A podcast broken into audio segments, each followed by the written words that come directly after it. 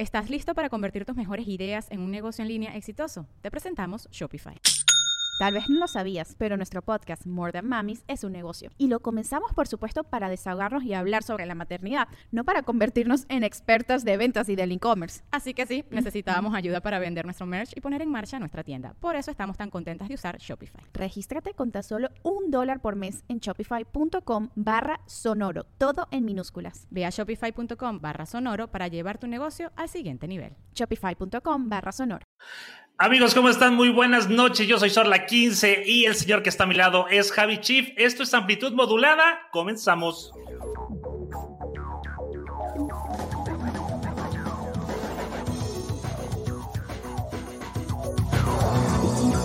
Transmitiendo con mil watts de potencia desde Toluca, México. Hoy en amplitud modulada. Señor Javi, ¿cómo está usted? Muy buenas noches. Ya es jueves 17 de junio del 2021. ¿Cómo estás? Amigo, feliz de saludarte. Sabes que me haces el día. Amigo, igualmente, muchísimas gracias. Y bueno, antes de comenzar cualquier cosa, ¿dónde está Patrick? ¿Qué carajos pasó? ¿Qué crees que hizo Patrick? ¿Se equivocó? Pensó que el E3 comenzaba hoy y se fue a Los Ángeles. ¿Qué vamos a hacer maldita sea, maldita sea con Patrick, pero bueno, ya lo tenemos de regreso. Esperemos que lo tengamos de regreso la siguiente semana. Y antes de, de, pasar algo, un tema muy importante, los patrocinadores del día de hoy, ¿cuáles son, por favor, Javi? El patrocinador de este día es la proteína de Bárbara Regil, ¿saben? Certificada por la OMS, Vean la cara de felicidad de Sorli, es por esa proteína, gracias a nuestra patrocinadora Bárbara Regil. Hermosísimo, hermosísimo. Y bueno, no está Patrick, pero, pero tenemos un invitado muy especial, muy, muy, muy cabrón en lo que hace y eh, vamos a tener una plática interesantísima. Javi, por favor. Estoy emocionado. Emocionadísimo, así que... Hoy en Amplitud Modulada tendremos la visita de un mexicano que ha roto barreras en la creatividad y la innovación para la creación de videojuegos. Él es Antonio Uribe, mejor conocido como Fire, y hoy estará platicando con nosotros. Pues bueno, señor Qué emoción. Qué emoción tenerte, Fire. Además, la musiquita que tenían ahí de elevador antes de entrar está bastante buena, ¿eh? Ni se siente. ¿Cómo estás, Fayer? Qué gusto tenerte. Es para nosotros. Eres nuestro primer invitado. Sí. Eh, es para nosotros de verdad un placer platicar contigo. Una persona tan talentosa, una persona eh, que, que, ha triunfado y, antes de que, te presentemos ya a la audiencia, quisiera leer un poco de ti para que también la audiencia te conozca. Antonio Uribe, mejor conocido como Fire, es un entusiasta creativo, mentor, podcaster, cofundador de Hyper Earth y co-host del programa Vida entre Beats junto con Artemio Urbina. Apasionado de la tecnología desde niño, nos ha demostrado que los sueños no tienen límites y que cuando pones pasión y amor a lo que te gusta, todo es posible a través de sus conferencias y pláticas, apoya a los nuevos talentos mexicanos a que sean las futuras fábricas de ideas creativas y haga no solo de los videojuegos un negocio, sino una carta de amor al entretenimiento. Este es el señor Fire. No, bueno, que ni, a, mí me presentan así, cabrón. No, ni a mí. Muy bonita la presentación. Gracias, gracias. No, gracias a ti por, por ser nuestro padrino de, de, honor en este, en este episodio donde es la primera vez que invitamos a alguien fuera de, de los, de los tres locos que estamos aquí, Patrick, que, que, no está en este momento, el señor Javi y yo. Eh, te agradecemos mucho que hayas aceptado la invitación. Preparamos todo este escenario, preparamos todo este podcast para poder uno, que la gente te conoce. Sabemos que ya mucha gente te conoce, eh, pero la gente que está apenas entrando a este mundo del podcast, que está entrando a este mundo de, de, amplitud modulada, que conozcan un poquito más de ti. Traemos ya ahí una serie de, cosas que vamos a platicar contigo, que tú no lo sabes todavía, que eso es importante. El, eh, el invitado no sabe ni qué chingados va a pasar en este momento, pero esperemos que te la pases muy bien, este Fire. Y pues bueno, Javi, por favor. Me gustaría primero que nos platicaras ¿Dónde inició Fire? ¿Cómo inició Fire? ¿Y, cómo llegó hasta aquí? Híjole, ¿cuánto tiempo tienen? Soy, soy muy de, verbo. es tu programa. Gracias. Eh, soy originario de, Michoacán, de un pueblo que se llama Chilchota. Eh, en la cañada de los once pueblos es conocido por ahí. La ciudad más cerca es Zamora, que si algunos ubican, tal vez pueden ubicar por ahí. Eh, ahí viví mi infancia y eventualmente me fue a la Ciudad de México a estudiar mi carrera, ¿no? Yo estudié ingeniería en computación en la UNAM y ahí me quedé ejerciendo, ¿no? Y digo, siempre les digo a la gente que me hubiera gustado saber que quería hacer videojuegos, no fue una pasión, desde niño yo jugaba mucho, me tocó desde el Super Nintendo, este, y de, haber sabido que eso iba a ser, me hubiera preparado más tal vez, pero, pero en el momento no era muy obvio que es algo que se hiciera, ¿no? Y eso es como una historia común entre gente de, alrededor de mi generación, ¿no? Que veíamos los, los juegos como algo que ya estaba hecho, que tal vez venían de, no sé, de un árbol, te los daba un ángel o algo así. Este, y ya que tenías un poquito más a través de Club Nintendo, qué sé yo, este, de divulgación de todo eso, Nintendo Manía, pues decías, bueno, unos japoneses o unos americanos o estas empresas con un montón de dinero, tipo Hollywood, ¿no? Como sonaba muy lejano. Eh, no sonaba mucho México, entonces como que no podías pensar, eso voy a estudiar, no había, creo, carreras tal vez en ese momento eh, específicas, pero pues bueno, como niño hacker, me, metí a computación, a ingeniería en computación, y poco a poco de ahí fue, fue encaminando mi camino hacia los videojuegos. Tuve la fortuna de, a la mitad de la carrera que se dio el boom de las apps, ¿no? Yo estaba, sí, por ahí del 2009, 2010 ya estaba yo a mitad de la carrera, y empiezan a salir que iPhone, que el Android, que no sé qué, que la App Store, y, y, se empieza a perfilar como algo interesante cuando yo ya tenía ciertas habilidades de programación, ¿no? Entonces, pues estábamos por brincarle al web con mis cuates cuando alguien llega y dice, está más chido esto del azar, se ve que va todo para allá y pues nos trepamos a hacer un par de cositas que eventualmente fue muy fácil conectar con, pues un juego y una app no son tan difíciles, ¿no? Y mira, ahí está Angry Birds y ahí está este, otras tantas cosas que había ahí en ese momento, la viborita de mucho antes, ¿no? Y es como, pues claro, podremos empezar ahí y ya hace un buen trato, en finales del 2011, este grupo de cuates y yo lanzamos un jueguito en Android que se llamaba Tap Piñata, de, piñatas. Y pues por ahí fue como ese, ese despertar a, ah, mira, sí podemos, tenemos las capacidades. Y digo, no es un juego nivel Nintendo, no, no he llegado a ese nivel todavía, pero poco a poco vas encaminándote, ¿no? Y aprendiendo más y teniendo acceso a más conocimiento, información, recursos, este, habilidades, gente, etcétera, y pues ahí va avanzando la carrera. Pero pues sí, un poquito ese es como el glance de big picture de, de mi, sí, mi surgimiento, digamos. Yo, yo estaba viendo, eh, eh, estuvimos investigándote mucho y una de las cosas que me llamó mucho la, atención es, es, tu amor por Chil, eh, Chilchota, ¿verdad? Chilchota. Tienes un amor, incluso estaba viendo que comparabas mucho el juego de Zelda con todas esas aventuras en el campo que tú hacías en tu pueblo, ¿no? ¿Cómo, cómo influyó todo esto? Porque también eh, estaba leyendo que había maquinitas porque era como el tránsito de, del puerto de Michoacán hacia la Ciudad de México y, creo que había la fortuna de que había muchas maquinitas eh, eh, en tu pueblo, ¿no? Sí, en, el pueblo, digo, es un pueblo que mide un kilómetro, ¿no? Entonces cualquier número de maquinitas es muchas maquinitas, este, está en el borde de una carretera, este, pero más bien, algún momento leí que las maquinitas entraron a Michoacán, digo, a, México por Michoacán, por, por los barcos que llegan en, Lázaro Cárdenas, ¿no? Y eventualmente supongo que ya por la frontera, después de que se abrió un poquito más y fue más cómodo, pero por ahí algunos dicen que ese es el camino original y pues empezaron a quedar en varios lugares, ¿no? Este, y sí, Miyamoto cuando habla de Zelda, el del primero, de su origen, dice mucho que él, le recuerda mucho su infancia en Kioto y de, ir al cerro y esas cosas, y era algo que me conectaba mucho conmigo, que ya después haces esas ideas, ¿no? A mí me encantaba, digo, siempre fui muy fan de Pokémon, pero me encantaba ir al cerro a levantar piedras porque era donde me decían que estaban las serpientes y los alacranes y esas cosas, como no hagas eso, yo, hay animales interesantes, voy. Pero nunca te pasó de que te hiciste salir algún alacrán o alguna. Tuve, tuve animalitos así, pero pues es como normal, ¿no? Como que te acostumbras a eso, los guardaba en frasquitos y los, los tenía hasta que me, me decían, vuélvelas a liberar allá. Pero curiosamente hablo mucho del pueblo, digo, me escapé en algún momento para la Ciudad de México porque, pues, pueblo chico, infierno grande, conoces a todos, todos te conocen, es bien bonito crecer como un niño en un lugar así porque todo el pueblo te está cuidando, ¿no? Pero después de más grande, también todo el, todo el pueblo te está cuidando y no está tan chido no poder hacer cosas sin que se den cuenta todo el mundo, ¿no? le agarras la mano a, una noviecita, a una pareja, y no regresas, no regresas a tu casa cuando ya tu mamá te está esperando bien enojada porque le dijo a alguien, ¿no? Que, que había pasado. Entonces, este, lo, recuerdo con mucho cariño en general. Yo creo que es pues la gente también espera que los, si haces tecnología o videojuegos, vengas de ciudades grandes, ¿no? De la Ciudad de México, Guadalajara, el Silicon Valley de México, Monterrey, qué sé yo. Y, digo, sí, no aprendí mucho de software en mi pueblo, pero de ahí vengo y, me gusta repetirlo porque, porque es algo que a lo mejor hay, hay, un chavito ahorita, ¿no? Viendo, viviendo en algún lugar que dice, yo no lo puedo hacer si soy de aquí, y para decirle como sí se puede. Este, eventualmente, digo, ya hay, ya hay internet en casi todos lados, pero en ese momento era, era difícil y era diferente.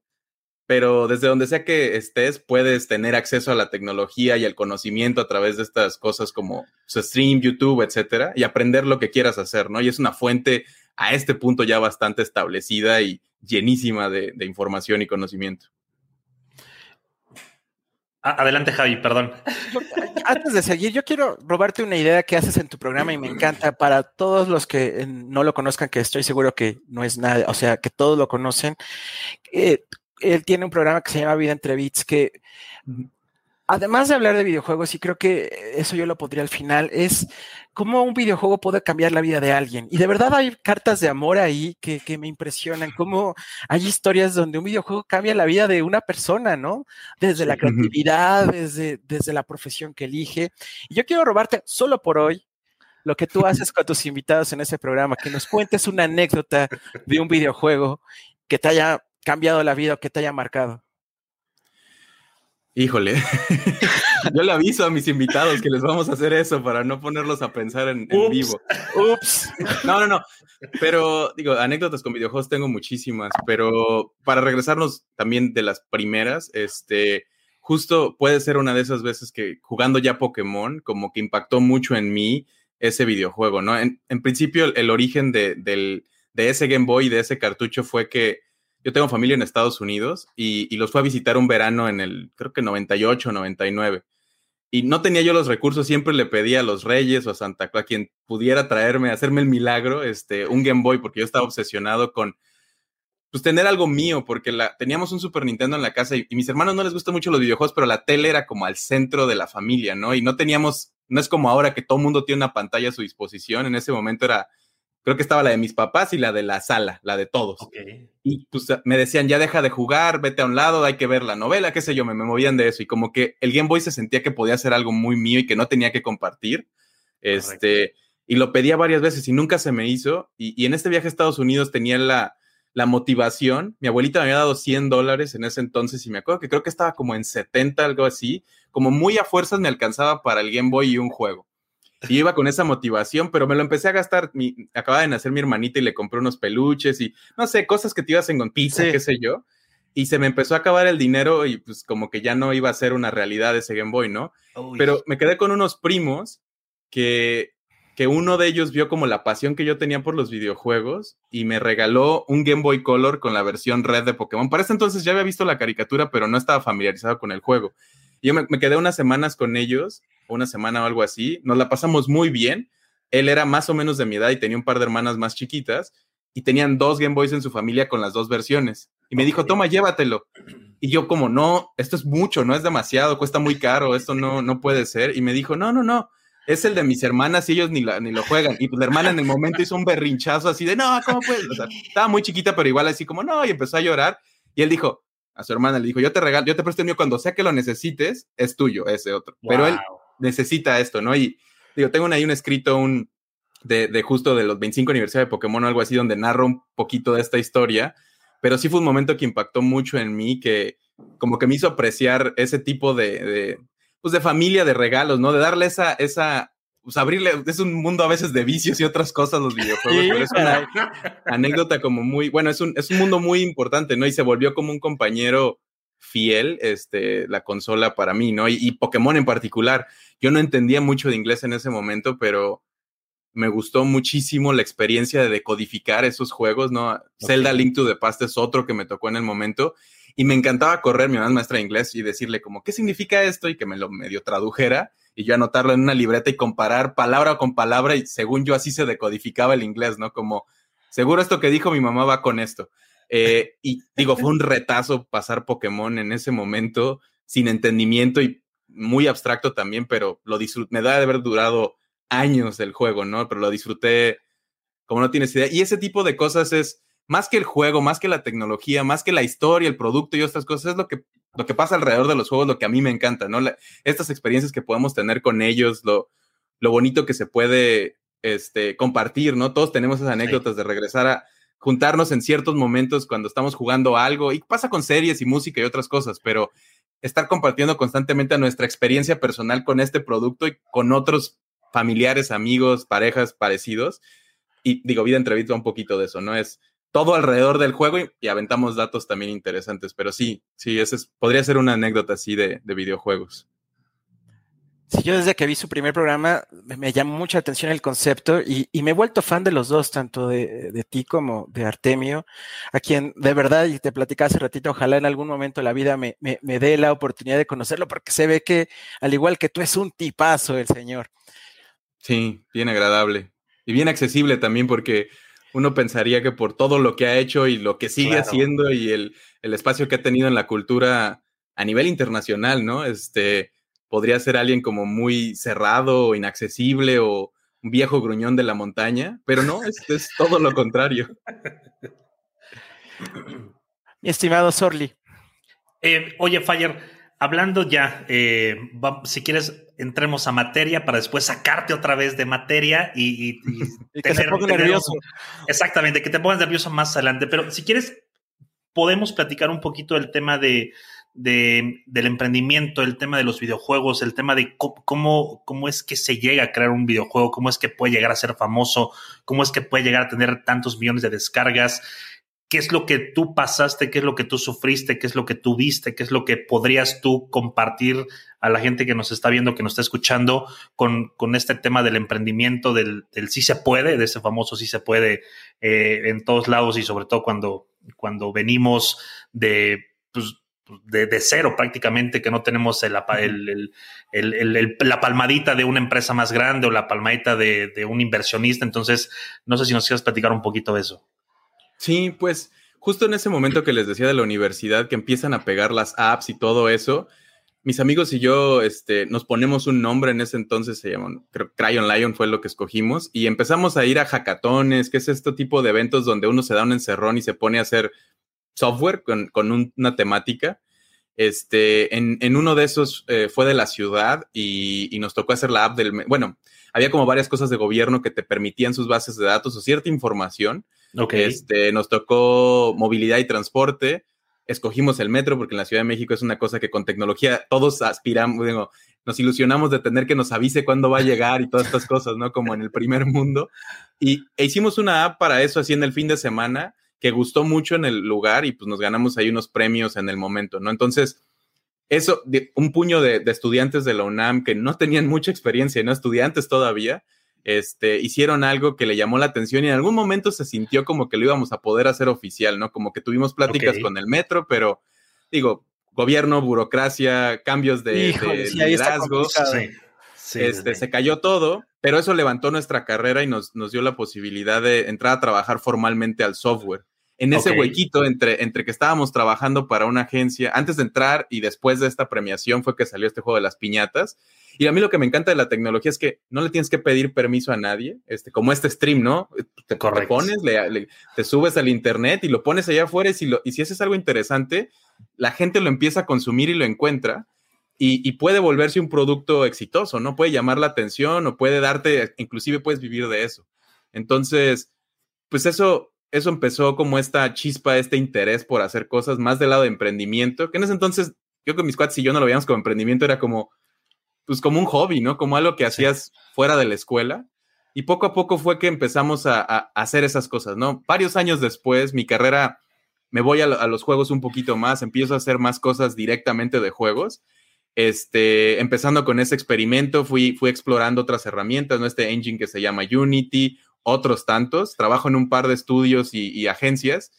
Y por fuerte termino en una compañía que, estaba haciendo juegos educativos en el momento que, que luego fue infame, que se llama Yogome.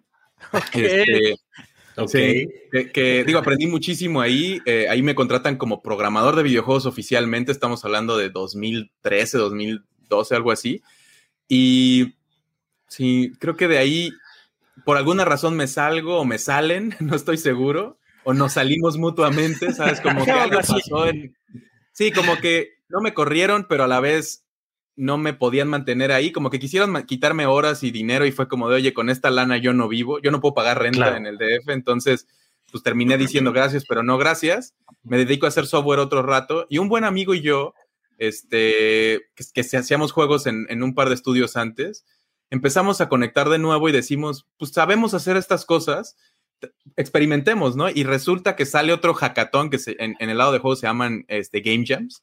Y nos metemos a uno que es el Global Game Jam, que es uno muy popular, que se hace a principios de año cada año, ¿no? Y es todo el mundo le entra y hay sedes oficiales. De hecho, creo que México estuvo compitiendo por tener una mega sede que tuviera la mayor participantes del mundo y creo que casi lo lograron si no fuera porque un país así no hizo trampa, pero como que metió todo un estadio, una cosa exageradísima. pero entramos a uno de esos y digo, no es un concurso, es más por, pues, es como entrar a hacer algo, como un festival, algo así, ¿no? Te pones a, trabajar y si sale algo chido, si no, no pasa nada. Hicimos un jueguito que, el, equipo, bueno, la gente que estaba en la sede, que era en SAE Institute, que es una, una escuela de, videojuegos ya muy fuerte en la Ciudad de México, ahí por la Condesa. Y ahí estábamos en la sede y resulta que hacemos este juego, se llamaba Find Yourself, porque era la temática más o menos. Y gusta mucho entre el, éramos como 15 o 20, ¿no? Pero le gustó mucho a los otros participantes y mi cuate y yo, Juan Pablo Rievelin, eh, que es un artista, y yo, hicimos como, oye, somos suficientes, ¿no? Hicimos algo en un fin de semana que están jugando en sus en iPad celulares ahorita y les gustó. ¿Qué nos está impidiendo de hacer esto bien, ¿no? Formalmente. Y entonces nos lo tomamos un poquito más en serio, este, empezamos a, le buscamos un nombre, ¿no? Y, no estamos tan seguros de dónde nace, pero entre una cosa y otra, Hyperbeard se mencionó y ninguno lo dio. Se aventó un logo bastante, que es casi, casi el que se mantiene hasta ahorita del estudio. Y le sacamos una cuenta de Facebook así de Hyperbeard Games, este, desde estas pages que tiene Facebook. Pongo un post en Facebook así de Juan Pablo y yo vamos a empezar a hacer juegos, nos vamos a llamar Hyperbeard por si les interesa, 2014 esto. Y empezamos a hacer cositas. Ese año lanzamos tres juegos. Este, hacíamos esto en ratos libres, ¿no? Yo hacía software profesionalmente en una, en una empresa. Juan Pablo estaba trabajando en una agencia de marketing. Y en nuestros ratos libres, les decía yo así como entre noches y fines de semana, nos poníamos a hacer lo que podíamos y a lanzar cosas. Todo ese año lanzamos un par de proyectos. El más popular fue Palabras con Z, que es un juego de destreza ortográfica este, que, que, fue feature en iOS en ese momento, ¿no? Y por ahí tengo otra anécdota que, podría contarles, pero en general ese llegó a los cientos de miles de descargas, así como en, en, un par de meses o algo así. Digo, nos dio muy poco dinero, unos miles de pesos que pues picharon las pizzas y nos permitió pagar un par de licencias y cosas, pero ya se sentía muy tangible, ¿no? Como cada vez vamos dando pasos más grandes y así, pero... Claro. Pues sí, por ahí, por ahí es esta historia entre de emprendimiento, de desarrollo, de... Pues lo hicimos como fuimos pudiendo con las cosas que ya teníamos, ¿no? Y el conocimiento que ya habíamos generado en el camino es haciendo una historia, este, larga, pues no tan corta porque llevo un rato hablando, pero sí, no por ahí tocando un poquito de todo lo que me mencionaste, ¿no? Es, esas son las cosas que, que iniciaron esto de Hyperbeard, que ahora yo ya no estoy ahí con ellos, pero es un estudio de un montón de personas con un montón de éxito, ¿no? Cuando, cuando yo me salí, este, éramos 40 personas, no estoy seguro, por pandemia y otras cosas creo que bajaron un poquito, pero ya volvieron a remontar y digo, están como nunca, ¿no? Creo que ya han llegado a lugares que, que cuando yo estaba no habíamos llegado todavía y siguen ahí dando, dando mucha lucha, mucha batalla, poniendo la vara en alto y bastante, bastante cool. Oye, cuando tú hablas de que, pues tenías esa emoción, pero nunca sentiste miedo porque la mayoría de los emprendedores que conozco tienen ese miedo de dejar sus trabajos o incluso perseguir sus sueños. ¿A ti nunca te dio ese miedo? Es que nunca lo pensé como, no dejé mi trabajo primero, porque eso sí me hubiera dado miedo, no tengo que pagar renta, yo, mi familia no está en el DF, no tenía yo un colchón este, de dinero eh, y en general, pues no vivía al día mal, digamos, pero ajá, no me sobraba el dinero, ¿no? Mis papás fue como otros emprendedores conocidos, ¿no? Que me dieron un préstamo de cientos de miles de dólares y pues, con eso poquito a poquito pude, ¿no? Sino fue como, tenía mi computadora, tenía educación, este, trabajaba para pagar la renta y todo lo que necesitaba. Y pues por eso lo hice poco a poco, ¿no? Como que no, no busqué dinero porque una, no sabía ni cómo se hacía eso y dos, ah, no estaba en una posición donde yo, no, no teníamos ideas increíbles, nomás teníamos ganas de hacer cosas. Y justo creo que eso eso es lo que le recomiendo yo mucho a la gente. Para empezar, haz lo que quieras, lo que puedas y, da esos primeros pasos, ¿no? Es como, es como hacer ejercicio, les digo, o, si quieres bajar de peso, dieta y ejercicio es la fórmula, ¿no? No hay ninguna cosa milagrosa. Tienes que echarle la chamba, ¿no? Tienes que comer bien y hacer ejercicio. Y, lo mismo es acá, como, ¿cómo le hago para hacer juegos y ser exitoso? Ponte a hacer juegos y, y aprende las herramientas y mejora tus habilidades. Ponlo enfrente de la gente para que te digan, todos los horribles detalles que cometiste, los errores y cómo está muy mal y es aburrido y etcétera, porque de eso vas a ir aprendiendo poco a poco a que sí le gusta a la gente de lo que tú estás queriendo hacer. Y, el éxito, creo, de comercial lo encuentras en un diagrama de Venn entre que eres muy bueno haciendo y qué es que la gente quiere de ti. Cuando encuentras ese punto del centro, ya es, ya se vuelve un poquito más este, fácil, ¿no? Porque entonces ya ves que la gente conecta contigo, ya ves que ya sabes para dónde tirarle y empiezas a buscar otras cosas de negocio. Pero pues no me dio miedo porque no estaba arriesgando yo nada, excepto ponerme en vergüenza y en ridículo, pero híjole, en un lugar tenemos que empezar y a mí no, no me da miedo eso, ¿no? Como salir y decir, lo estoy intentando, no siento que debería darnos vergüenza. Es horrible los primeros juegos que hice, cometo errores hasta la fecha, sí, nadie, no, no hay genios, ¿no? No, todo es, digo, lo puedo esconder mi proceso de estos 10 años y no mostrarlo y hoy salir con un juegazo,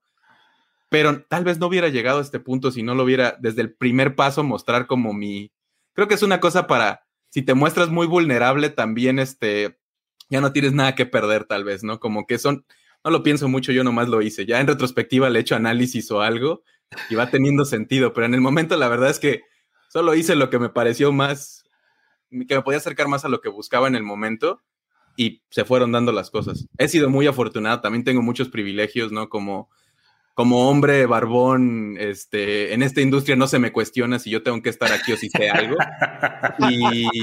Y, eso facilita, se, abren puertas o al menos no se cierran, ¿no? Por naturaleza. Hay otras que por latino tal vez sí. Este, digo, por ejemplo, es, muy sabido que, Nintendo no tenía, no te dejaba poner cosas ahí si eras latino, ¿no? Y no, no por racista o algo, sino porque no había una industria formal en, Latinoamérica y no podías ni registrarse en, su, en tu página. Hoy por hoy ya es una cosa normal, digo, en los últimos cinco años pasó, pero cosas así, ¿no? Que van, que dependen mucho del espacio en el que creciste y, estás haciendo las cosas. Pero bien que mal, la App Store fue un, un lujazo, ¿no? No te, no te pone trabas, tiene un precio de entrada y tú avientas lo que quieras ahí. Es, digo, mientras no sea algo que, sea ilegal o, Correcto. o, que tiene reglas, ¿no? Pero digamos, no, no lo tienen que revisar tan, digo, si es malo o bueno, no es su, no es su juicio, ¿no? Lo ponen ahí mientras sea un pedazo de software sólido. Y mientras pases esas barreras, poco a poco puedes ir descubriendo tus capacidades. Oye, Fayer, hablando de videojuegos, ¿qué, nos, qué nos puedes decir de, de, este que está aquí apareciendo en, pantalla. Sí, muertito. Soy, es algo que digo yo mucho de este juego en particular es que es, un juego que fue más inteligente que nosotros. Este, la verdad, a mí me encanta y creo que ya no está disponible en, las plataformas. Esto es pre-Kleptocats, que Kleptocats es el fenómeno, que estoy seguro que vamos a hablar un poquito de eso.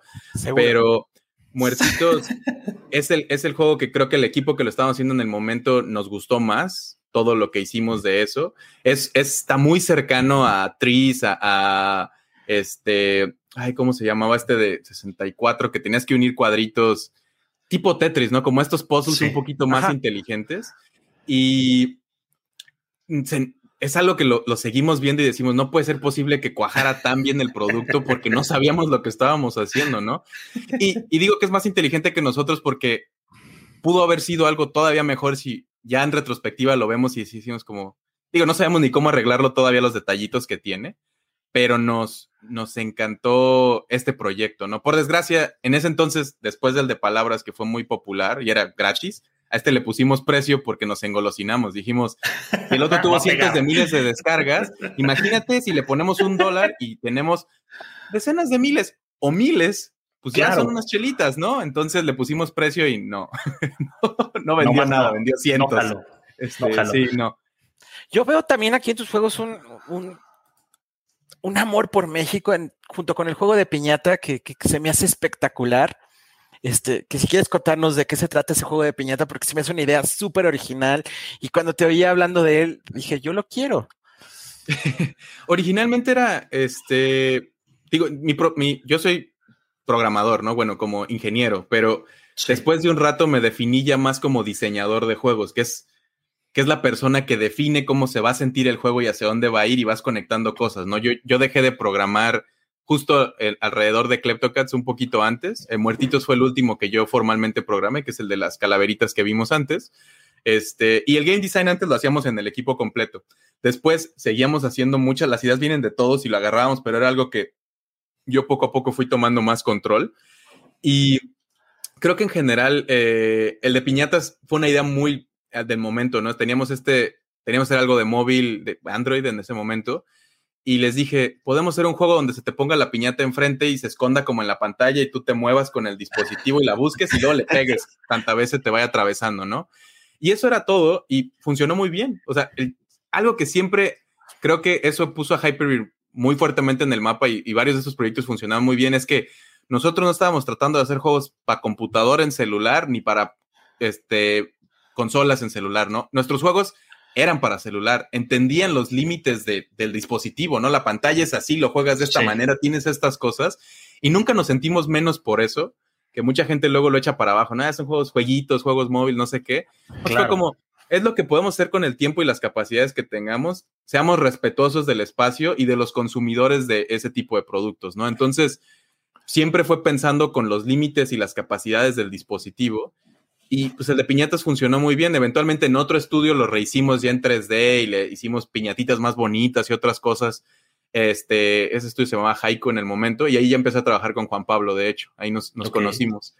Y este amor por México, pues es lo que somos, ¿no? Yo siempre, a mí me gusta mucho mi país, este, todas las, hace Michoacán es algo que, que, que mucha gente o lo que conocen a veces es feo, ¿no? Que, el narco y que todas estas cosas, y es como tiene mucho que ofrecer culturalmente, como todo México. Y normalmente las historias que suenan afuera también son las feas, entonces como que queríamos usar ciertas cosas de la estética, en particular Muertitos, eh, digo, el arte también es de Juan Pablo, pero yo les decía, quiero hacer un match 3 como tipo Candy Crush o Bejeweled o eso que estaban de moda en ese momento, pero con Día de Muertos, y vamos a buscarle como algo Ojalá se nos ocurra un mejor juego, pero si no, creo que podemos agarrarnos de eso. Y sí, la mecánica, digo, se ve parecido, pero es muy diferente y la manera en la que se juega es muy interesante. Y la estética a mí me encantó y el nombre, ¿no? Muertitos. y de hecho, Sí, y de hecho una vez me acuerdo que estaba en GDC, en Game Developer Conference, y, le di mi tarjeta a un directivo de Square Enix, este, Montreal, los de que están en Canadá, y me dijo, ah, este logo se me hace familiar, ¿no? Como que sí lo he visto. Dije, ah, sí, hicimos Kleptocats, ¿no? Que parece entonces ya tenía millones de descargas y fenómeno y lo que sea. Sí, el de los gatitos. Y, y me dijo, Klepto, no, no, no, tenías un juego como del Día de Muertos. Y yo le dije, ¿muertitos? Y me dice, porque francés canadiense, es como, si no, no podía pronunciarlo bien, y le digo, muertitos, y me dice, sí, dice, no sabes la cantidad de horas que le metí a ese juego, genial, a la oficina. Y yo así como, que un directivo de, el director de productos de Square Enix Montreal, que son los que hicieron Lara Croft Go y estas experiencias y un montón de otras cosas, ¿no? Me esté diciendo que jugó y le gustó mucho uno de mis juegos, y no el más popular que, digo, Kleptocats es un punto y aparte, ¿no? Pero que, que sea alguno de los que más quiero en el momento fue como de qué increíble, ¿no? Y digo, esa estética a mí me encanta. Kleptocats tiene muchas cosas mexicanas, pero tiene una, al final todo se ve muy, nunca tratamos de hacer juegos mexicanos y ya, ¿no? Como vamos a ponerle aztecas o cosas, pero en Kleptocats le pusimos un, de repente te trae un, platito de mole con pollo y un chocolatito y así, en, en, el cuarto que es de Halloween y de Día de Muertos. Sí. Te trae muchas cosas como calabritas de azúcar, etcétera. Tiene mucho de nuestro humor. Este, y de cosas pues, locales, ¿no? Hasta el chipote chillón creo que sale por ahí, etcétera. Como estas referencias a la cultura de acá que a gente de otro lado del mundo no le interesan, pero también tiene cosas para ellos que gente de México tal vez no le interese, ¿no? Entonces, es un poquito de retratar sin, sin forzar de una manera. Y no que tenga nada, ¿no? Amo Mulaca y otras tantas representaciones mucho más estudiadas de, de, la cultura nacional o de partes de la cultura y emocionadísimo de lo que Lienzo está haciendo con Azteca ahora, ¿no? Pero este, cada quien tiene su propia voz y nosotros pues, nos fuimos por este camino. Pero sabes algo, cuando yo estaba viendo el arte y todo el diseño de muertitos, vino a mi mente inmediatamente Guacamili. No sé si lo has jugado. Sí, Y este juego es antes que Guacamili. Y, bueno, no estoy diciendo que sean iguales, pero tienen como mucho el diseño de arte eh, los dos juegos, ¿no? Sí, y Guacamili sí tiene un mexicano. De hecho, yo cuando vi el juego la primera vez dije como, ah, qué increíble, ¿no? Porque ya existía ya existían cosas que se veían mexicanas, este, como este de, de, de Johnny Calavera, ¿cómo se llama? Green Fandango. Y otros tantos que tienen una estética muy mexicana, pero pues eran un puño de gringos haciéndolo, ¿no? O, a veces chicanos o, o latinex, eh, latinos este, de allá, etcétera. O mucho en tiempos de Atari era así como la leyenda de no sé qué azteca y así como muy Indiana Jones con pirámides que nada tenían luego que ver. Y Guacamili se veía auténtico. Y yo me acuerdo que cuando lo jugué, y si lo han jugado, se siente auténtico, como que dices, no puede ser posible. Y digo, bueno, Coco, Coco logra eso, ¿no? De como un puño de extranjeros hayan entendido también nuestra cultura para retratarlo. Pero, y entonces en un, en un post en Reddit estaban haciendo un Ask Me Anything y les dije, no les creo que no haya un mexicano en su equipo haciendo, trabajando con ustedes porque esto es demasiado auténtico. Y sí me dijeron, ah, sí, el Cucho, que es Augusto Quijano, que es, no sé si director de arte o algo así en Dreambox, que es un es de Yucatán. Y él se fue a estudiar a, Canadá animación y, arte y terminó en este estudio y él, o sea, como es un brazo muy fuerte y por eso tiene toda esa identidad, porque él es parte de ese equipo, ¿no? Y qué, qué, increíble, la verdad es que yo estoy sin palabras después de escuchar tantas historias. O sea, Square Enix Montreal diciéndote, jugué tu juego y le invertí muchas horas. O sea, son de esos éxitos que a veces no conocemos y que vale la pena presumirlos y que vale la pena que todo mundo los conozca porque eres. Y es una de esas mil personas que lo jugó, ¿no? En el momento, por eso no me. O sea, pensé que le tocas porque por lo que le llegó a la gente, la gente no sabe ni de dónde es a veces. Digo, no le escondemos ni nada, pero este, no, luego no lo conecta porque es raro que mucho usuario normal de, celular analice o vea créditos o investigue más, no, ni siquiera el nombre del estudio a veces es el juego y se acabó. Pero sí, cuando, cuando fue eso fue como de, no, pues si nomás lo han jugado muy pocas personas, qué gusto, ¿no? Qué emoción. Este, pero sí, sí, sí, a mí también me, o sea, me sentí como, no sé, extraño en el momento, ¿no? Como hasta la lagrimita así de... Como qué padre, ¿no? Como, si no sentirme un, impostor, de cierta manera, ¿no? No sentirme un impostor en esta tierra porque GDC San Francisco en, un espacio bien ajeno a mí, ¿no? Aquí con mi inglés medio roto o algo ahí dándome a entender y de repente pasa esto y es como, sí pertenezco, sí se puede, ¿no? Como aquí, digo, un par de años después tuvimos una junta en la Embajada de México, en el Consulado de México en San Francisco, 50 developers mexicanos que nos topamos todos ahí este, que de hecho el, Game Summit, que es un evento que yo cofundé de, desarrollo de juegos en México, nace de, esa vez nos encontramos y yo, a ver, sí puedo decir groserías en, en el internet. Por, favor, por supuesto. A ver, cabrones, no puede ser posible que nos tengamos que encontrar en pinches Estados Unidos o en otros lados como developers mexicanos. Y, digo, Devour es un eventazo que está en México, Pixelatul también es un eventazo que está en México, pero en ese entonces el Devour como que desapareció, o no mucha gente se lo tomaba en serio, ¿no? Y, o no, como mexicanos luego no tomamos la oportunidad de vernos en nuestros eventos. Es que es en Guadalajara, el... Claro. Es que es en no sé dónde y yo no, yo estoy en el otro lado y es como, güey, pero no fuera San Francisco porque estás formado. obviamente la oportunidad está ahí, ¿no? Y sí vale la pena ir y todo eso. Pero de todos modos les dije, güeyes, sí tenemos que tener algo donde nos juntemos todos y nos veamos la jeta, al menos una vez al año en nuestra casa, donde no nos cuesten dólares el, el sándwich, güey, donde, donde podamos comer unos taquitos y compartir este conocimiento porque me duele, me duele que no, que no, y digo, ya hay un montón de cosas, de espacios, de iniciativas, de podcasts, de entrevistas, de eventos, etcétera, y está súper chido, pero en ese momento, digo, como que sí se sentía muy ajeno, no era raro encontrar mexicanos haciendo juegos. Y digo, México tiene una cultura de desarrollo de juegos desde los noventas, creo, no se han hecho cosas acá, pero aún así como que sigue siendo noticia, ¿no? Y a mí me molesta y mi, mi, mi trabajo es, es este, que, que, nunca se vuelva a decir el primer estudio mexicano que hizo un juego de X, porque es como ya no tiene que ser noticia, ya sale un juego mexicano cada varios al año, ¿no? Ya dejen en paz la, novedad, ¿no? Porque justo venden la idea de que no hay más. Correcto. Sí, sí, sí. y, a veces el mismo mexicano es malinchista con el, con el mexicano y ahí ya también tenemos un, un tema de, este, de la, famosa cubeta de cangrejos, ¿no? Que si tú no, si tú, si yo no triunfo, tú tampoco. Entonces, creo que, y, no tanto el mexicano, sino el latino, que creo que le hace falta esa visión de, poder construir en, equipo, que bien lo dices, desde los noventas, México tiene muy buenos, eh, eh, pues, eh, proyectos a nivel internacional y ha dado también, es un semillero también de mucho talento que se está moviendo tanto en, en animación, en eh, fotografía, en producción, en, edición. Hay muchísimos mexicanos que, que son de renombre internacional, pero creo que sí nos, nos hace falta abrirnos un poquito más a, Por ejemplo, apoyarnos. Por eso que dices, perdón que te interrumpa ahí, ahí de repente entiendo que la calidad de un producto mexicano no esté en el nivel de Nintendo, porque Nintendo es una empresa que tiene 100, años o 200 o no sé cuántos, pero que lleva siendo, o sea, es la mascota de los videojuegos es, es Mario, ¿no? de muchas maneras. Y son los que salvaron la industria, ¿no? En cierto momento y todo eso. Y es como, claro que no estamos a su nivel. Nosotros no tenemos un Miyamoto que lleve aquí 30 años o treinta y tantos haciendo juegos, ¿no?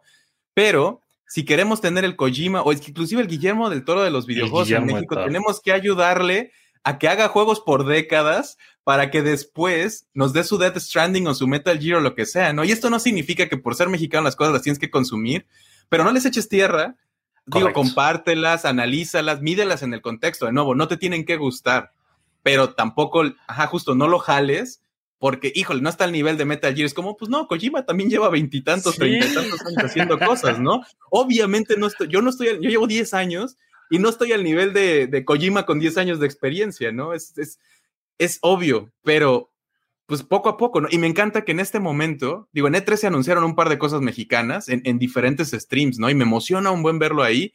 De nuevo, ya no, ya no es tanto noticia, ¿no? Ya es algo común. Correcto. Y ya nos ubicamos todos acá también. Y cada vez están acercándose a los, a los números, ¿no? Y digo, Kleptocats le fue muy bien en números y en dinero y todo eso, pero es un juego móvil y luego es un mercado diferente. Pero uno de los juegos más, este, que ha pegado mucho también es mexicano y mucha gente no lo conoce, se llama Kerbal Space Program es un juegazo. Ese juego lo jugaron en la NASA, lo, creo que Obama les dio un premio o algo así. Este, ok. Se vendió en no sé en cuánto la licencia, en millones de dólares a, Take Two o, 2K, uno de esos dos siempre se me confunden.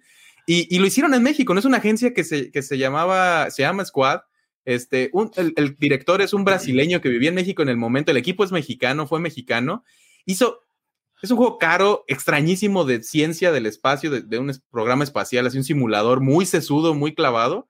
Millones de copias vendidas, ¿no? Y digo, ellos sí no navegaron con bandera de mexicano y es una agencia de, marketing el que lo creó. está, rarísimo. El, Por ahí hay un montón de información y se pueden crear un montón de dramas alrededor también.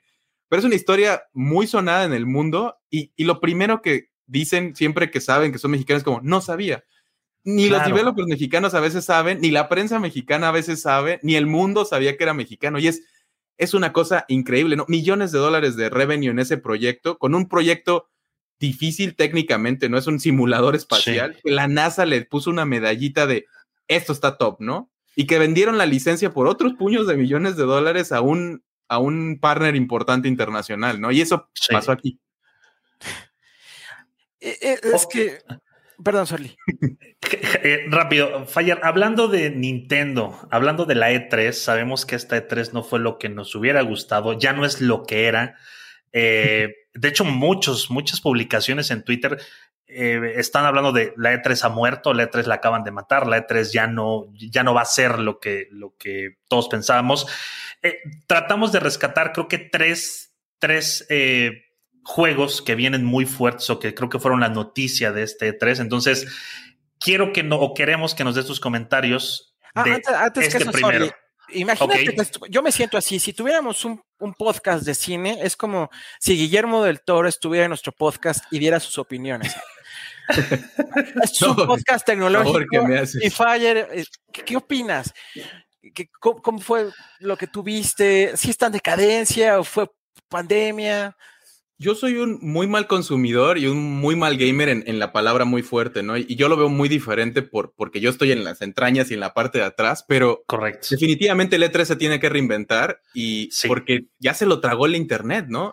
ya no existe la, lo nuevo en el momento, eh, en un evento físico, digo, esta vez no fue, pero eso ya no tiene relevancia, ¿no? Las noticias las sabes, a veces hasta antes te las liquea un ruso o algo ahí y pasa y al momento ya lo leíste en Reddit y en Twitter y no sé qué, de la misma fuente, el mismo developer está aventándote ahí con Nintendo y sus Directs y todo esto, se tienen que reinventar o se van a morir, ¿no? Y estamos viendo, pues ya los videojuegos no son un nicho, ¿no? Ya son un fenómeno, o sea, ¿cuánta gente hacían los números, ¿no? De cuántos vieron los Game Awards con, contraste con los Oscars, ¿no? ¿Cuánto dinero mueve esta industria, etcétera? Entonces sí, sí le hace falta ponerse al día a esa parte, ¿no? Nintendo, el peor digo que la gente lo salvó y no sé qué, a mí me encanta, soy muy fan de Nintendo. El peor punto es como, ¿cómo no dejas co-streamear tu, tu, tu mensaje al, al, Eso ya sí se vive, el así es esto ahora, ¿no? En, pandemia, ¿no? Todos encerrados. Deja que la gente hable de lo que estás mostrando. Pero bueno, aún así, digo, soy un Breath of the Wild 2, juego esperadísimo, ¿no? A mí me encanta, me encantó el primero de los últimos que le he metido tantas horas porque ya es raro. Y digo, no mostraron tantísimo, pero a mí me, me encantó. No estoy emocionado, espero cuando salga con calma, háganlo, no, no maten a sus developers con tal de que salga mañana. Este, y cuando salga lo voy a jugar y, seguro me va a gustar mucho, ¿no? Hay un debatazo ahorita en, en el Twitter de desarrolladores de juegos sobre si las armas destruibles son una buena idea o no. Y uff, no, ha sido un dramón ahí entre, pero entre, entre, directores creativos y, de, y game designers y programadores y se traen un relajo ahí de que avientan un tweet y unas peleas intensísimas que, sí, no sé, me entretiene mucho. ¿Y, qué opinas de que este 3 realmente quien ganó no fueron ni Nintendo ni, Xbox, sino fueron los, indies? Y presentaron proyectos como esto que de verdad visualmente para mí es, es no, no hay nada que, que, me enamore más que esto, ¿no? Sí, ah, es que lo bonito de, de, de que las herramientas ya estén este, accesibles, ¿no? Que Unity, que Unreal, que, que Godot, que es un engine eh, latinoamericano, ¿no? Hecho en Argentina, que Game Maker, que etcétera, estén ahí, que las stores Steam y Epic y un montón, y las de móvil, y, ahora las consolas también ya, ya les comieron el mandado, ¿no? Ya es obvio que, existe competencia, y, y, pues sí, ya, ya todo mundo puede hacer cosas, ¿no? Y se veía cuando, digo, comparándolo con el cine, ¿no? Cuando District 9 hizo este peliculón con dos pesos, y Hollywood dijo, ah, caray, espérate, ¿qué, qué, está pasando ahí, no? Y los indies ya tienen un rato, pero ah, ya es mucho más obvio que, que, pueden hacer cosas increíbles, ¿no? Y que no se necesita tener cientos de personas y super millones de dólares para hacer algo, porque ya los chavos, como, como muy frase de, tía, ¿no? Ya vienen con otro chip, pero sí ya traen estas cosas conectadas, ¿no? Y, y sí son muy buenos en lo que están presentando. A mí, digo, yo a veces veo juegos y hecho por estudiantes y yo digo que ah. yo puedo hacer estas cosas, ¿no? ¿Cómo lo hicieron? Está, está increíble. Oye, ¿y qué tal con, con Elder Ring? Que justo estamos viendo aquí el, el, el tráiler, el teaser de este bonito juego. Eh, hay, hay, cosas increíbles que nos ha dado la E3, que nos ha dado, eh, bueno, en anteriores eh, también eventos, pero creo que este es de los mejores juegos, de los que más se rescatan, de los que podríamos esperar algo bueno, de los que no se ven tan... Es que así no va a ser el juego real, entonces no sé qué opinas de él. Yo no, no le he entrado mucho a, este tipo de juegos. Este, en general, mucho de lo triple A fuera de Nintendo, yo casi no le entro porque sí, ya no me da la vida, ¿no? Cada vez son espacios donde tienes que vivir y, sí, como The Witcher, ¿no? Que de repente es como, ah, son 200 horas la campaña, 200 horas. Me decía un amigo, güey, ¿qué creo con eso te haces bastante bueno hablando un lenguaje? Eso es como si le metes una inversión de tiempo a otras cosas. Y, y, digo, no, a mí se me hace increíble y me hubiera encantado de niño tener acceso a todas estas cosas, ¿no? Cuando tenía todo el tiempo, pero o desarrollas, y de hecho, justo, justo hay como este meme entre los desarrolladores que es como, te gustan tanto los juegos que cuando te metes a hacerlo ya no, como que se te rompe la idea porque ya ves como lo feito que están y las decisiones que toman y cómo te engañan y digo, les aprecias un montón de otras cosas bien diferentes, pero ya no tienes la paciencia. A veces te vuelves como, les digo yo, a veces como un sommelier, ¿no? Que le das un traguito y lo tienes que escupir porque Sí, no te puedes emborrachar con, con, uno nada más, no tienes que probar los 30 que salieron. Pero se ve increíble, se ve increíble y seguro va a ser un juegazo, ¿no? Y digo, no, no nos van a dar otro Cyberpunk o algo así donde se esté quejando todo el mundo. No, no, no, no, por favor, no, por favor. Oye, eh, Fire, eh, tenemos ya, para cerrar, nos quedan unos 8, 10 minutos del programa. Te agradecemos, obviamente, el haber estado con nosotros, pero queremos jugar un juego, queremos hacer una, una ronda, una dinámica contigo de enlazar simples palabras, de enlazar simples cosas y después te voy a hacer unas preguntas rápidas. Así que te vamos a preguntar algo, te vamos a decir algo y vas a soltar la primera cosa que se te venga a la cabeza con, con, con eso que te, que te nombremos. ¿Te parece bien? Ok. Va, la primera, la primera palabra es videojuegos. Nintendo. Apple iPhone. Microsoft. Mal, como evil. Bueno, esa fue la primera. Tecnología. pero. Ah, modernidad. Computadora. Trabajo. Chilchota. Mi corazón, no sé, amor. Fire.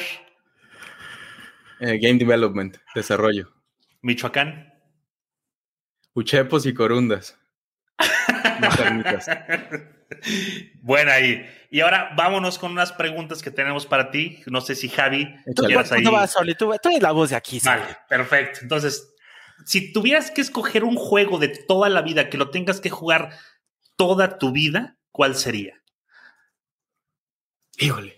Nos, va a decir, es que debió de haberme mandado. No, no, no. Es que he respondido esta pregunta de varias maneras y siempre es como, tendría que ser un roguelite o como un Minecraft o algo así donde no te enfadas, ¿no? Donde son como mundos infinitos. Este, a lo mejor ahí sí le entro al Witcher, ¿no? Como para poderlo terminar con calma. Porque me encantaría decir Pokémon o algo así, pero la verdad es que lo voy a odiar. Ya, ya no tengo la paciencia para estos RPGs largos, por ejemplo, tipo Final Fantasy y así, que los más tradicionales, Octopath Traveler, ¿no? Que me encantan, los veo y los compro, y le meto 10 horas y digo, ay, no, ya, ya, a mi edad ya no puedo, ¿no? Ya me estoy durmiéndome. Este, pero sí, tendría que ser Minecraft o algo así, que curiosamente nunca le he entrado. Este, okay. sería un buen momento para explorar, hacer mundos, ¿no? Pues son, o el nuevo de Nintendo este que es para hacer videojuegos, ¿no? Entonces ya creas tus propias experiencias y entonces se siente fresco siempre. Listo. ¿Película favorita de toda tu vida? Mm. Es que soy muy malo para las cosas de favoritismo, soy Pésimo. Pero vamos a decir por, por Guillermo del Toro Pacific Rim. Ok, y seguramente la siguiente pregunta ya acabas de dar. ¿Director favorito? Y quiero mucho a mi Guillermo del Toro, sí. El gordito. hay, muchos otros que aprecio y me encanta, pero Guillermo del Toro tiene un lugar especial en mi corazón, porque trae un discurso increíble siempre, ¿no? De México, de creadores y... Sí. Ah, me encanta cómo hasta avienta becas de repente por Twitter y cosas así, como lo que, lo que nuestro gobierno a veces no puede hacer. San Memo nos lo Oye, eh, ¿anime favorito? Mm, acabo de rever Evangelion y me encanta. Este. Ah, quiero decir algo más reciente. Estoy, estoy muy. Me encanta Boku no Hero, muy más reciente, ¿no? Como Attack on Titan también lo. luego, luego de repente digo de broma que me casé y me divorcié y ese anime seguía entre temporadas ahí como esperando su siguiente brinco. Duró más este, estos arcos. Sí, sí, sí. Este. No veo mucho. La verdad es que yo, así como juego muchos videojuegos y cosas bien extrañas, también consumo muchas series, películas, anime, me encanta. Y sí, creo que no le veo todas las fallas tanto porque hablaba con cuates que se, dedican al cine y a las animaciones y me dicen, yo juego más porque yo le veo la rebaba a toda la animación y me molesta. Oye, ¿caricatura favorita? Y recientemente, eh, o bueno, una que me hacía mucho llorar era Steven Universe, este, como más recientemente, ¿no? En Invasor Sim me encantó en su momento, ¿no? Adventure Time, cómo me, me, encantó la manera en la que te demuestra, ¿no? Que no son tanto para niños y cosas así.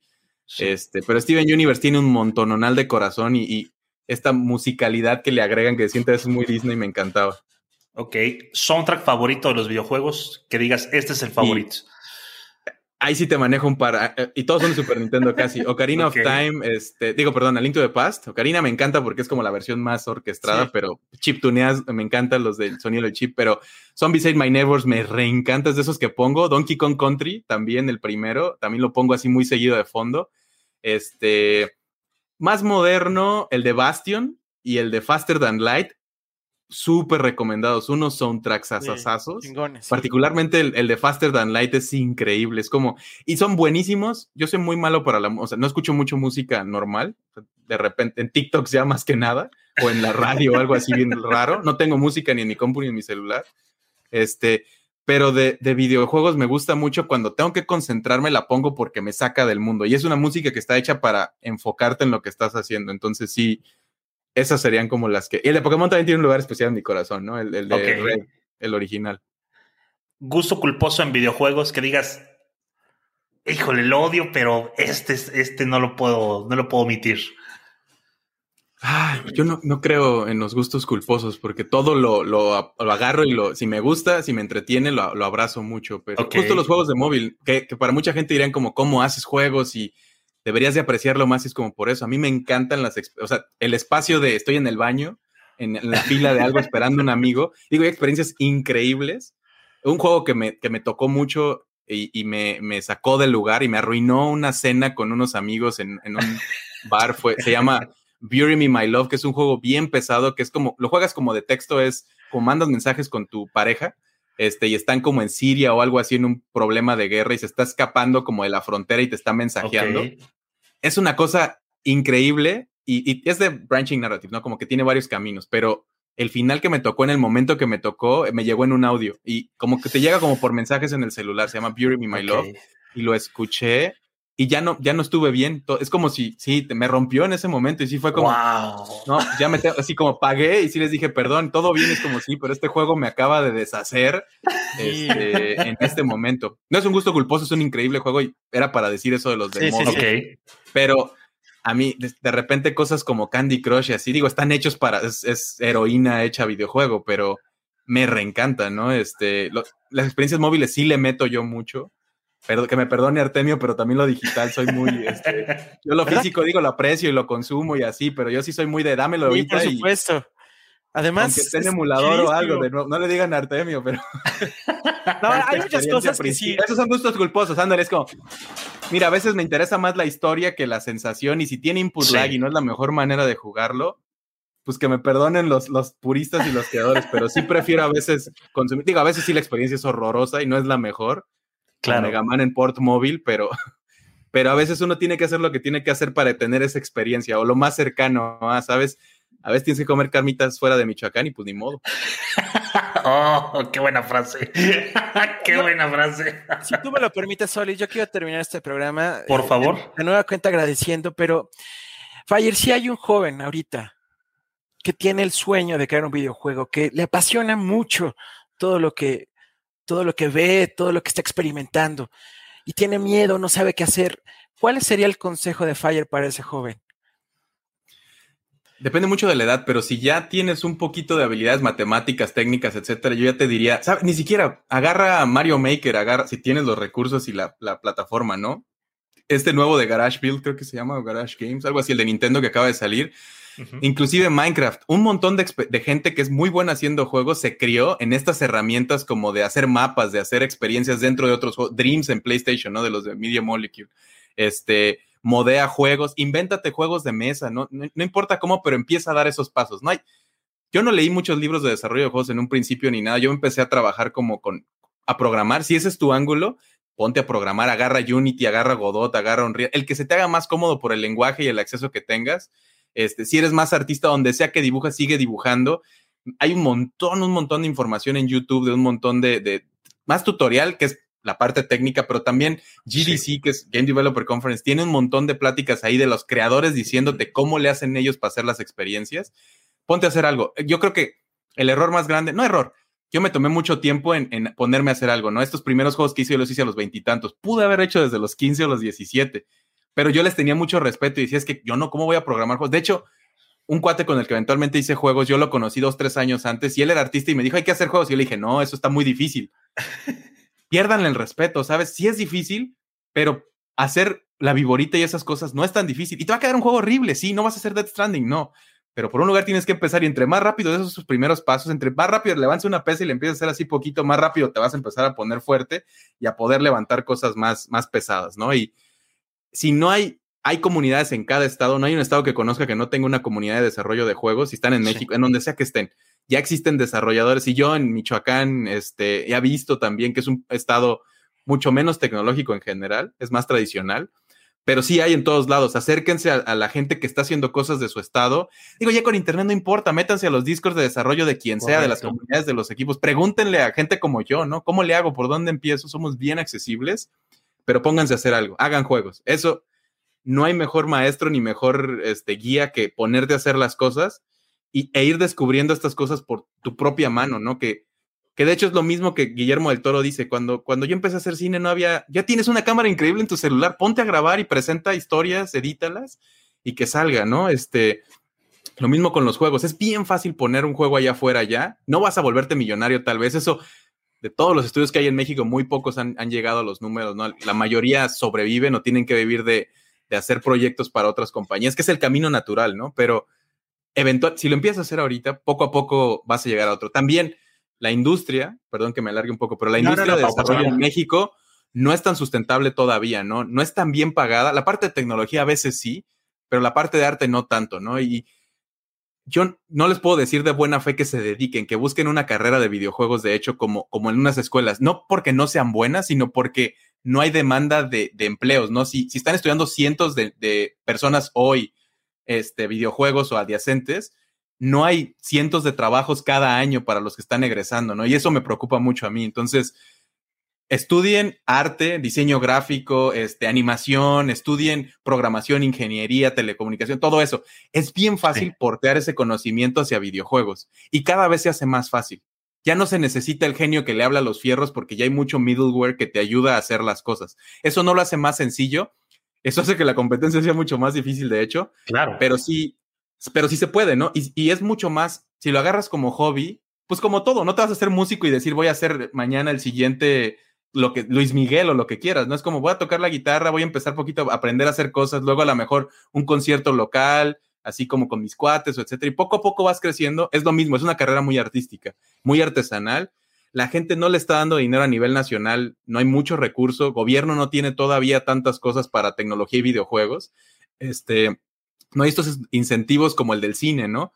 No hay tanta, no hay productores con un montón de dinero aventándole dinero a los videojuegos en México. Todavía es algo difícil, que espero que si tienes 15 años ahorita o estás en ese rango, eventualmente los viejos que estamos ya haciendo cosas podamos empujar la balanza, que esas oportunidades ya estén. Pero hoy por hoy sigue siendo algo complicado. La ventaja es que el Internet ya te permite, tú trépalo ahí y a lo mejor te caen unos pesitos y poco a poco a poco vas a ir generando. Si a los 15 empiezas, para cuando tengas la edad que yo tenía cuando ya empecé a hacer algo, a los veintitantos, a tener los 10 años de experiencia que tengo yo hoy, ¿no?